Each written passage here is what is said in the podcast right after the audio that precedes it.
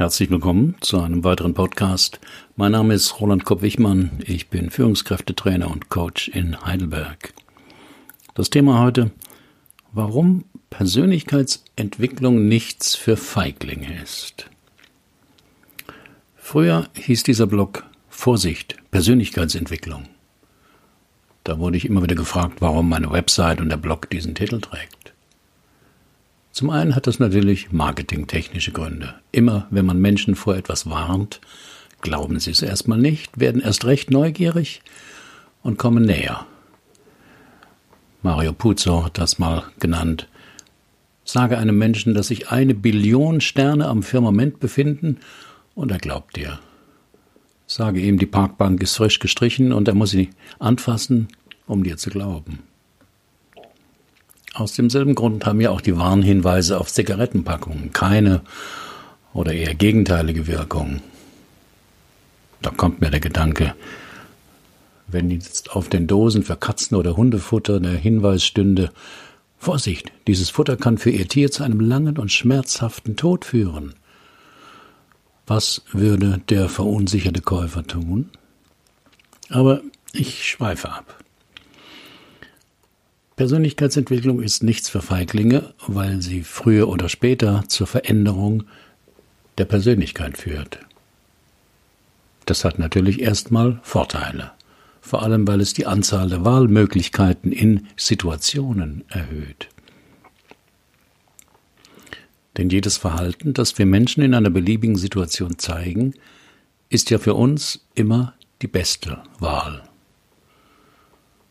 Also wenn Sie Ihr Auto ins Halteverbot stellen, bei der Rückkehr einen Strafzettel vorfinden und sich dann tierisch aufregen, hat denn die Polizei nichts Wichtigeres zu tun als oder wenn Ihr Chef Sie fragt, ob Sie morgen Überstunden bis 22 Uhr machen können und Sie einen wichtigen Elternabend Ihres schulschwachen Sohns vortäuschen. Oder wenn ein Islamist sich und andere Menschen in die Luft sprengt. Oder wenn Politiker vor einer Wahl zehnmal versprechen, mit einer Partei nicht zu koalieren und das dann hinterher doch erwägen. Oder wenn US-Präsident Trump noch einmal. Jedes Verhalten, das ein Mensch zeigt, ist die beste Wahl aus seinen ihm in diesem Moment zur Verfügung stehenden Wahlmöglichkeiten. Nicht, dass es nicht andere, bessere Möglichkeiten gäbe, aber nach der individuellen Kosten-Nutzen-Rechnung dieses Menschen eben nicht. Der Autofahrer könnte sich sein Fehlverhalten eingestehen und darüber enttäuscht sein, dass er seine Wette, werde ich erwischt oder nicht, verloren hat. Der Mitarbeiter könnte seinem Chef einfach sagen, dass er zwar Zeit hätte, aber lieber seinen Feierabend genießen möchte. Der Islamist könnte sich damit auseinandersetzen, dass es im Leben selten gerecht zugeht und 72 Jungfrauen auch anstrengend werden können. Der Politiker könnte einfach sagen, dass er vor der Wahl das nur gesagt habe, um seine, ihre Wahlchancen zu erhöhen. Oder ein US-Präsident könnte sich bewusst machen, äh, nein, das kann er einfach nicht. Tut mir leid.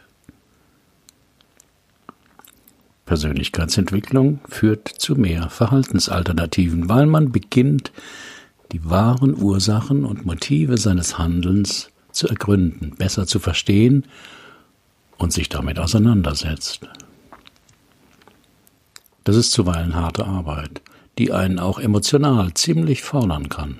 Aber es lohnt sich denn es ist auch eine Chance, aus kindlichen Prägungen und pubertären Verhaltensstrategien auszusteigen, einfach weil man überhaupt erkannt hat, dass man drinsteckte.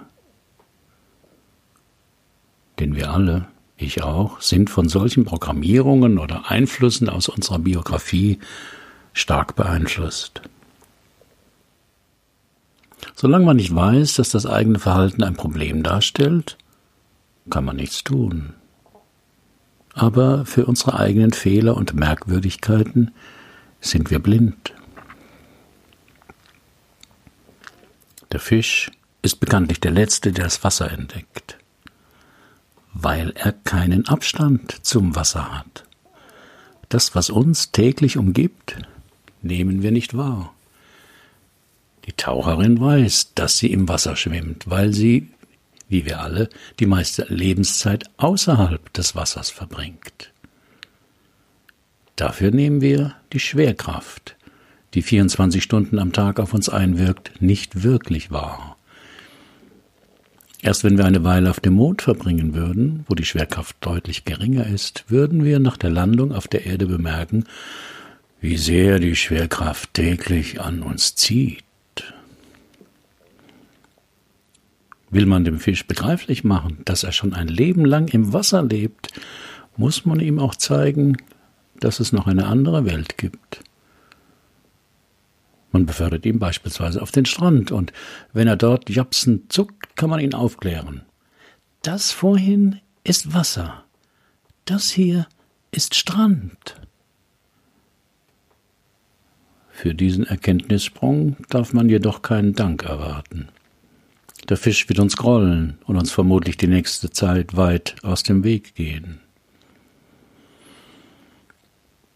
So wie der Fisch das Wasser nicht allein entdecken kann, können wir uns selbst auch nicht entdecken, weil wir keinen Abstand zu unserem Selbstbild haben und uns meist mit unserem Selbstbild identifiziert haben. Ich bin der Größte, ich bin einfach zu nett, ich kann mich nicht entscheiden, irgendwann kommt raus, dass ich nichts kann, Delegieren kann ich nicht. Wir glauben, so bin ich eben. Für andere Möglichkeiten sind wir blind, wie der Fisch für das Wasser. Für den Erkenntnissprung, ich glaube mich zu kennen, zu wie bin ich eigentlich, brauchen wir Informationen von außen. Wir brauchen Feedback aus der äußeren Welt damit unsere beschränkte Sicht erweitert werden kann. Dass wir etwas Neues über uns lernen können, so wie der Fisch auf dem Strand. Doch jetzt kommt wieder meine Warnung vom Anfang des Artikels. Vorsicht, Persönlichkeitsentwicklung. Ähnlich wie der japsende Fisch sind nämlich die meisten von uns Feedback von außen gegenüber selten aufgeschlossen. Da schließe ich mich ein.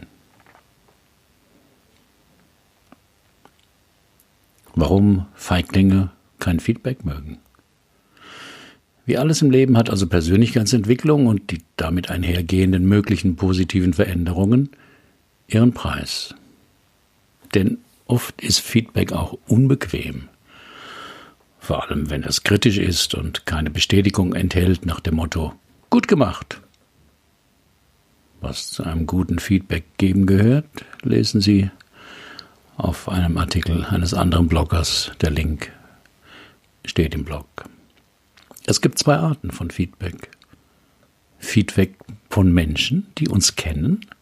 Dazu zählen Partner, Kinder, Chef, Kollegen, Mitarbeiter, Kunden. Und es gibt Feedback aus Situationen, Dazu zählen Ereignisse und Konsequenzen unserer Handlungen.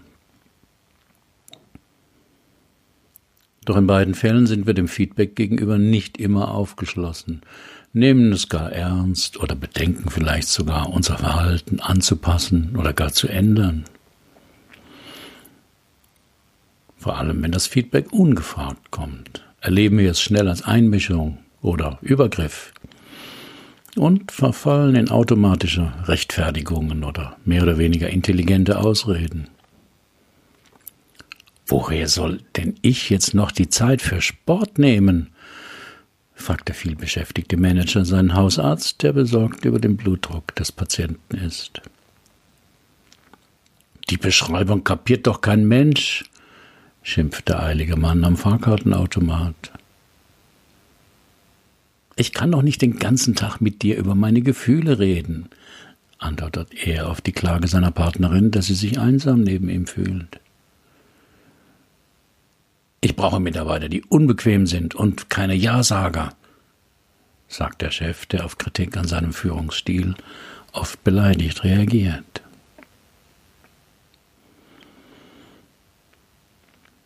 Warum benutzen Feiglinge so oft Ausreden?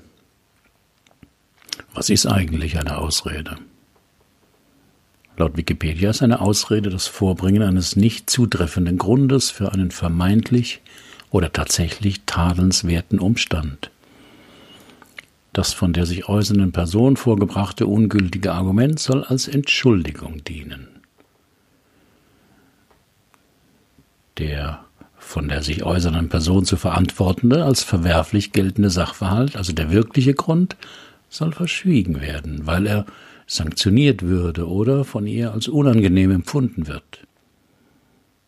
Grund für die Verwendung einer Ausrede kann ein tatsächlicher oder ein vermeintlicher Gesichtsverlust oder Schamgefühl bei Bekanntwerden des wahren Grundes, Rücksichtnahme auf die Gefühle des anderen oder die Aussicht auf Strafe sein.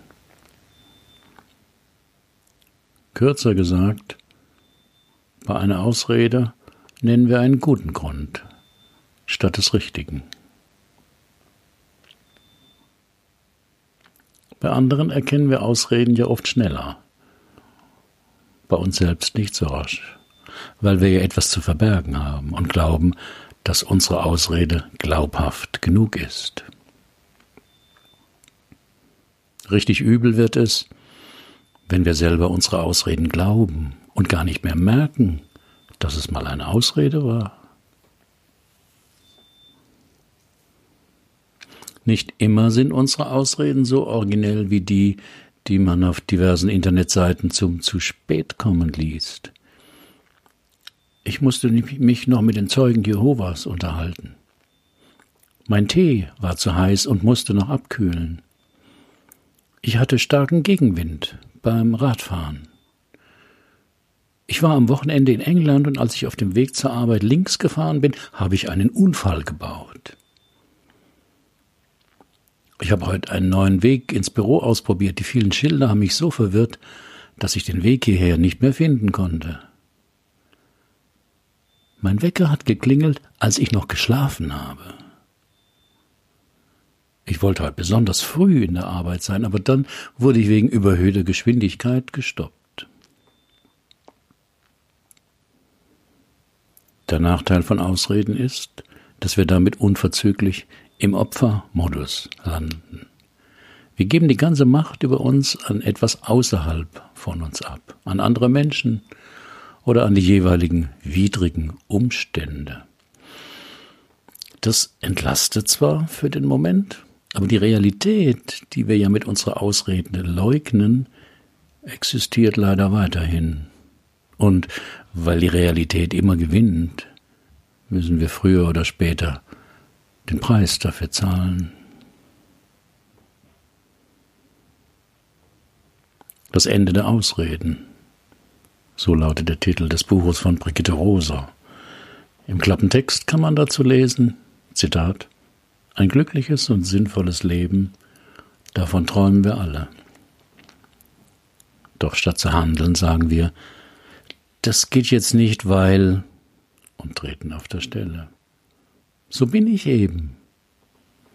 Dieser Satz spricht zwar für Selbsterkenntnis, nicht aber für den Willen zur Veränderung. Dabei ist es möglich, die Dinge anzupacken, mutiger zu werden, sich weiterzuentwickeln, wenn wir endlich aufhören, uns herauszureden. Wir wollen nicht, dass das Leben uns zustößt. Wir wollen es aktiv selbst bestimmen. Doch dabei blockieren wir uns mit Denkverboten, Routinen und vermeintlichen Selbstverständlichkeiten. Ich weiß, so bin ich eben. Und Ausreden werden zu Verbündeten, wenn es darum geht zu erklären, warum etwas gerade jetzt nicht möglich ist, ein Problem anzupacken. Wie aber könnte unser Leben sein, wenn wir aufhören, uns herauszureden? Wie spannend wäre es, Chancen zu nutzen, Konsequenzen zu ziehen, mehr Freiheit zu wagen? Ende des Zitats von Brigitte Rosa. Ganz klar, das wird nicht einfach. Es beginnt damit, dass wir eine Ausrede als solche überhaupt erst erkennen, denn mit der Ausrede machen wir uns ja etwas vor, wollen etwas nicht wahrhaben an uns wollen wir die Fassade unserer Persönlichkeit verschönern, anstatt uns mit den Flecken und Löchern darin zu befassen. Aber der Lohn ist auch groß, wenn wir mit den Ausreden aufhören. Das Leben wird lebendiger, unberechenbarer, gefährlicher, also bunter. Aber wollen Sie das wirklich? Deshalb hier sechs Warnungen, warum Persönlichkeitsentwicklung nichts für Feiglinge ist. Vorsicht, Sie werden mehr Selbstverantwortung übernehmen müssen. Das kostet Sie die Möglichkeit, für etwas, was schief lief, ganz schnell anderen oder den Umständen die Schuld zuzuschieben. Mit anderen Worten, meine Karriere als Politiker wird unter Umständen schwierig. Auf der anderen Seite lernen sie, sich einerseits besser gegen Schuldzuweisungen anderer abzugrenzen und weniger Angst zu haben, ihren eigenen Anteil zu entdecken, wenn etwas schiefgegangen ist. Und sie bekommen auch mehr Vertrauen in ihre eigene Kreativität und Handlungsfähigkeit, weil sie ihre Ängste besser kennen und angemessen damit umgehen können. Zweite Warnung. Sie werden toleranter gegenüber anderen werden. Persönlichkeitsentwicklung beinhaltet auch immer eine Auseinandersetzung mit der eigenen Biografie. Wer sich daran erinnern kann, wie er als Kind oder als Jugendlicher war, hat die Chance, auch seinen eigenen oder fremden Kindern gegenüber nachsichtiger zu sein. Wer sich besser in all seinen Facetten kennenlernt, muss aggressive, neidische oder arrogante Anteile weniger auf andere Personen projizieren, weil er eben diese auch bei sich selbst kennt und die Angst dahinter besser annehmen kann.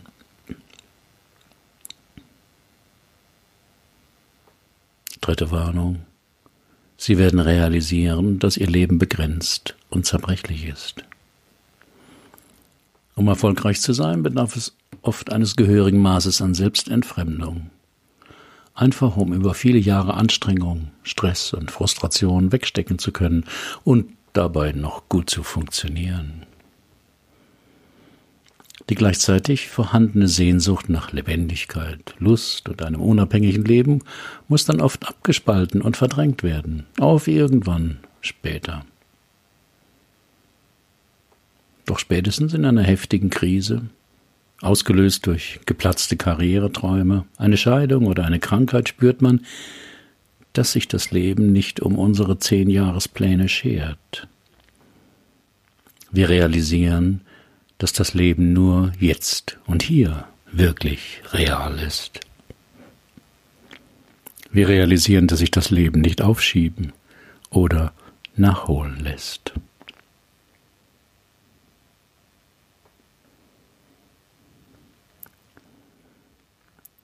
Vierte Warnung. Vorsicht, Sie werden entdecken, dass Ihr Partner auch recht hat. In jeder längeren intensiven Liebesbeziehung kann man sich nicht verstecken. Der andere sieht uns Tag für Tag, wie wir wirklich sind. Nicht nur in Unterhosen oder ungeschminkt. Er kriegt auch mit, wie wir in Konflikten reagieren, womit wir am meisten Zeit verbringen und was wir vor anderen Menschen zu verstecken suchen. Meist in Streits erfahren wir von unserem Partner, was er sie über uns und unser Verhalten denkt. Das ist zumeist nicht die Wahrheit, denn unser Partner sieht uns ja auch durch die Brille seiner Erwartungen und Bedürfnisse. Aber aus meiner Erfahrung als langjähriger Ehemann und Paartherapeut weiß ich, es ist leider immer was dran. Und nun zu unterscheiden, wie viel von dem stimmt, was der andere uns spiegelt, ist es wichtig, sich selbst genügend zu kennen. Kenne ich mich zu wenig, werde ich automatisch das, was der andere mir sagt und was mit meinem Selbstbild nicht übereinstimmt, heftig abwehren müssen. Kenne ich das, was der andere mir sagt, ist es zwar immer noch unangenehm, aber ich muss es nicht mehr so stark beim anderen bekämpfen.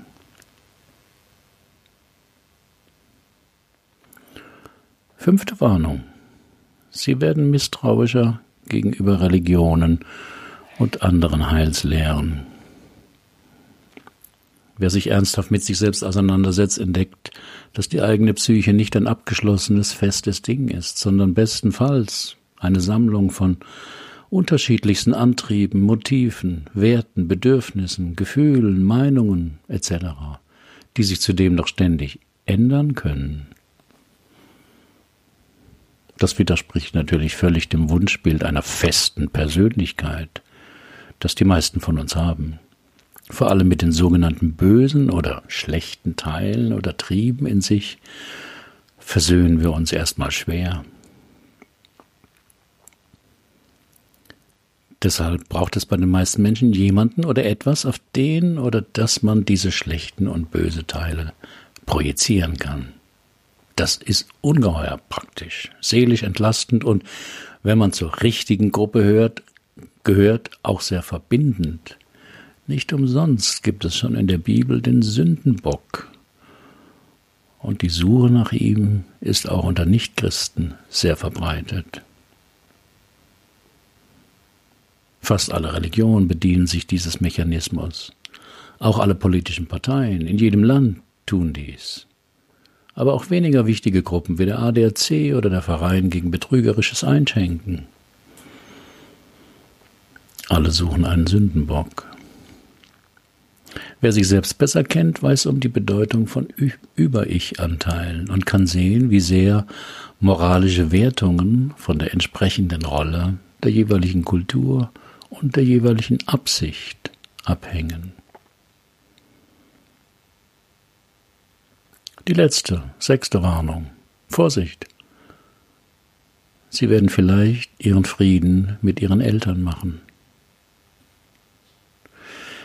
Manche Menschen brauchen ja zur Bewältigung des Lebens oder der eigenen Ängste davor unbedingt ein verlässliches Feindbild. Bei meinen Eltern und in der Nachkriegszeit war das noch der Russe. Mittlerweile wurde er abgelöst durch die Chinesen, die AfD oder den islamistischen Terror. Aber für viele Menschen sind das in erster Linie auch die eigenen Eltern. Der Vater, der immer zu viel trank und dann prügelte. Oder der Vater, der seinen gnadenlosen Ehrgeiz auch auf seine Kinder übertrug. Oder die überfürsorglich kontrollierende Mutter, die dem erwachsenen Sohn noch vorhält, dass er nie mit Geld umgehen konnte. Sein Frieden machen heißt nicht, die Eltern zu idealisieren. Ich hatte eine glückliche Kindheit. Oder erlittene Situationen zu rationalisieren. Meine Eltern wussten es nicht besser. Vielmehr geht es darum, die Eltern so realistisch wie möglich zu sehen. Das ist einem als Kind aufgrund der Abhängigkeit schwer möglich. Und als Erwachsener verwandeln sich die meisten Menschen schon nach einer Stunde des Zusammenseins mit ihren Eltern wieder in das gehorsame Kind oder den rebellierenden 14-Jährigen von damals, bei manchen reicht für diese Wandlung auch schon ein zweiminütiges, zweiminütiges Telefonat. Sie sehen, es steht einiges auf dem Spiel, wenn Sie sich dafür interessieren, Ihre Persönlichkeit zu entwickeln. Was Menschen berichten, die sich auf dieses Abenteuer im Rahmen eines meiner Seminare darauf eingelassen haben, können Sie auf einem Link in dem Blog lesen. Welche Erfahrungen haben Sie gemacht mit dem Thema Persönlichkeitsentwicklung? Was hat Ihnen geholfen? Herzlichen Dank für Ihre Aufmerksamkeit. Bis zum nächsten Mal.